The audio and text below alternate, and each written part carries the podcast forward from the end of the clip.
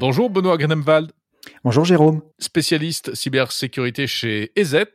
Ravi de vous accueillir dans Monde Numérique et on vous retrouvera d'ailleurs Benoît eh bien euh, régulièrement, hein, une fois par mois, euh, pour euh, eh bien décrypter un peu un sujet cybersécurité parce que vraiment ce n'est pas ça qui manque. Et donc cette semaine, on va parler de cette affaire assez incroyable en Ukraine effet euh, de la cyberguerre qui euh, oppose euh, la Russie à l'Ukraine. L'EDF ukrainienne a failli s'arrêter, l'Ukraine a failli être plongée dans le noir à cause d'un logiciel malveillant. Qu'est-ce qui s'est passé exactement? Eh c'est une histoire effectivement assez incroyable. On, a attribué cette attaque à un groupe d'attaquants, un mode opératoire comme on dit, qui s'appelle Sandworm. cette attaque est, est, assez intéressante parce que c'est une version améliorée et, et, et 2.0, si je puis dire, euh, d'une menace que l'on avait déjà découverte en 2016, que l'on avait à l'époque baptisée Industroyer, et qui avait coupé euh, pendant quelques heures plusieurs millions euh, d'Ukrainiens d'électricité. donc on peut imaginer en plein mois de décembre 2016 à quel point les températures peuvent friser avec le zéro, voire être négatives.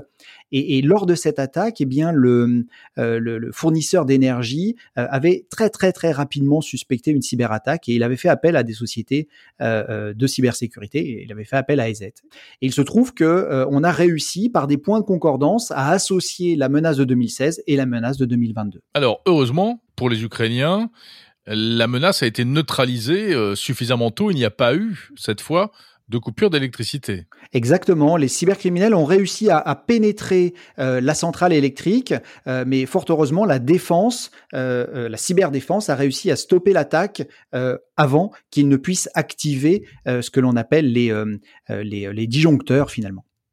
C'est-à-dire que les disjoncteurs peuvent être coupés par du code informatique en fait, ils sont aujourd'hui pilotés par des logiciels, par des ordinateurs, euh, et c'est ce que l'on appelle, c'est ce que l'on appelle l'environnement industriel. Euh, et cet environnement industriel, s'il y a encore quelques années, euh, était principalement piloté par par des humains, par des mains qui allaient activer ou pas des, leviers. Eh bien, aujourd'hui, on fait tout cela depuis un, centre de contrôle, et ce centre de contrôle, bien entendu, est géré par ordinateur. Benoît, quelle est la, la différence entre ce type de code malveillant et euh, un virus que je peux ramasser sur mon ordinateur? C'est la même chose? C'est un, un, code malveillant qui est euh, extrêmement plus sophistiqué. Alors pour, plusieurs raisons. La première raison, c'est que euh, euh, nos ordinateurs sont connectés à Internet de manière assez simple, alors qu'on imagine bien qu'une partie industrielle, ça peut être une, une, usine de production de voitures, ça peut être une usine de traitement de l'eau, ça peut être une usine de production d'énergie, comme dans ce cas. Eh bien, la partie qui est industrielle est elle déconnectée d'Internet, normalement déconnectée d'Internet, et pour pouvoir accéder à cette partie, eh bien, il faut passer plusieurs points de contrôle, si je puis dire euh, et, montrer pas de blanche. Euh, et donc c'est euh, encore plus difficile de se cacher quand on est un logiciel malveillant pour atteindre cette partie industrielle. Ça c'est le, premier point. Et puis le deuxième point, c'est que les ordinateurs qui pilotent les, éléments industriels sont des, ordinateurs assez standards. ils utilisent des systèmes d'exploitation comme, comme vous et moi.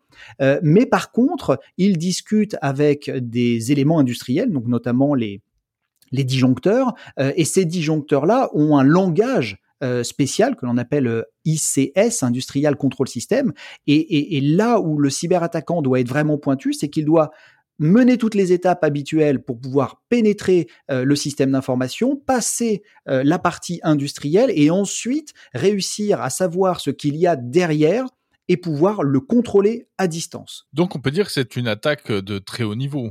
C'est une attaque de très très haut niveau euh, qui peut être menée par euh, assez peu de groupes d'attaquants euh, à travers le monde. Est-ce qu'il faut des complicités en interne?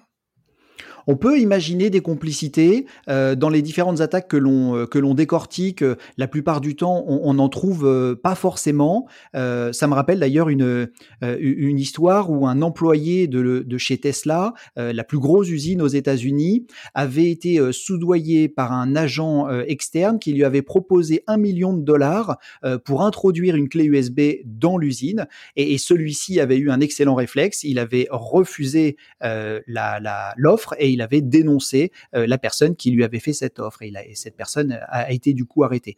Donc il est possible qu'il y ait des aides de la part de personnes qui travaillent dans l'usine. maintenant, la plupart du temps, les cybercriminels sont assez futés, soit pour y arriver sans aide intérieure, soit pour utiliser quelqu'un à son insu et c'est ce qui peut nous arriver quasiment tous les jours avec l'hameçonnage. Quand vous avez un email d'hameçonnage, on vous dit cliquez ici pour mettre à jour vos coordonnées bancaires. Vous le faites de bonne foi, mais en fait, c'est pas l'utilisateur légitime, la banque qui vous le demande. Merci beaucoup, Benoît Grenemwald de la société EZ. Merci.